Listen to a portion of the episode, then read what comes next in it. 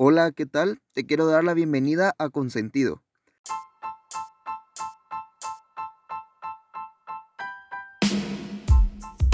En este espacio me escucharás hablar de temas muy interesantes como deporte, películas, tecnología, consejos, entretenimiento en general para acompañarte en lo que sea que estés haciendo. Soy Pablo Medina y muchas gracias por estar acá.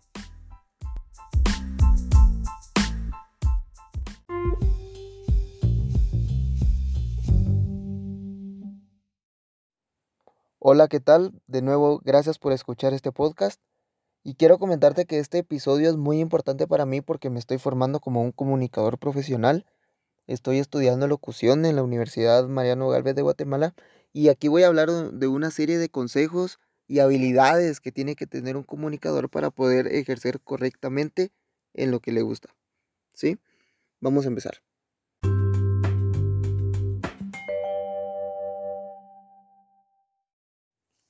Cuando hablamos de un buen comunicador, normalmente nos referimos a una persona que con su voz y la forma en que transmite los mensajes logra persuadir a un grupo de gente, o a las masas en general. Pero ojo que no solo con eso basta, ¿sí? Porque existe una serie de habilidades que uno debe de ir desarrollando y son muy importantes para sobresalir en eso que nos gusta. Primero vamos a manejar las emociones. Un periodista tiene muchas probabilidades de encontrarse con situaciones críticas donde afectan totalmente sus emociones y es aquí donde podemos usar el concepto de inteligencia emocional.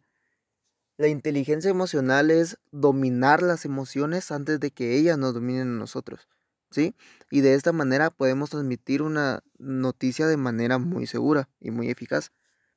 Hemos visto cómo muchos periodistas ya de renombre lloran al momento de dar una noticia. Pero si nos damos cuenta, lo que hacen es derramar una que otra lágrima. Y eso es a lo que nos referimos. Nos referimos a mantener una compostura en el momento de decir esa situación tan grave y no hacer un show mediático que pueda aparecer. Otra habilidad que debemos tomar es aprender a escuchar. Todos mantenemos muy presente esa frase que por años nos han estado diciendo que por algo tenemos dos oídos y solo una boca. Y en este punto es muy importante que al conversar y entrevistar a alguien podemos mantener un buen diálogo tanto el invitado como vos y van a tener una experiencia amena en todo momento, ¿sí?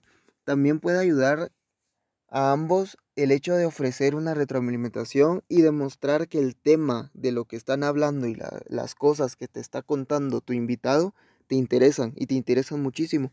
Y así puedes sondar en preguntas y opiniones si es la ocasión. Otro punto muy importante es que tenemos que eliminar cualquier prejuicio, ¿sí? Mantener siempre tu mente abierta en todo momento, porque cada cabeza es un mundo muy diferente y cada persona también es muy diferente y evitar hacer cualquier tipo de opinión o comentario sobre ella, ¿sí? Mucho menos si no la conoces porque es realmente innecesario y no aporta nada a la conversación ni al tema que estés manejando. Otra cuestión muy importante en todo momento es el lenguaje corporal y eso es algo que debemos tener en mente en todo momento, ¿sí? Aunque seamos comunicadores o no, esto es muy importante. Esto da un apoyo a lo que sea que estés hablando. ¿Sí? Tu postura, tus gestos, tus expresiones y también los movimientos de las manos y todo eso puede transmitir desde nerviosismo hasta que sos la persona más segura del mundo y todo depende de cómo estés manejando esa situación.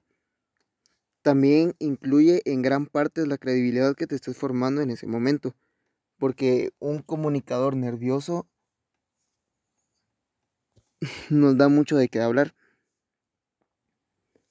Todas estas son una serie de, habilidades que vas a ir desarrollando con el tiempo.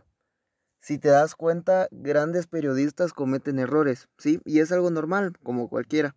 Entonces tenés que ir a tu paso, ¿sí? Tranquilo, a tu paso, como te digo, aprendiendo a, y sin forzar nada, porque como bien decimos que a la fuerza hasta la comida hace mal. Te recomiendo que ames tu carrera, tu profesión, y que sea una vocación para vos. Muchas gracias por escuchar.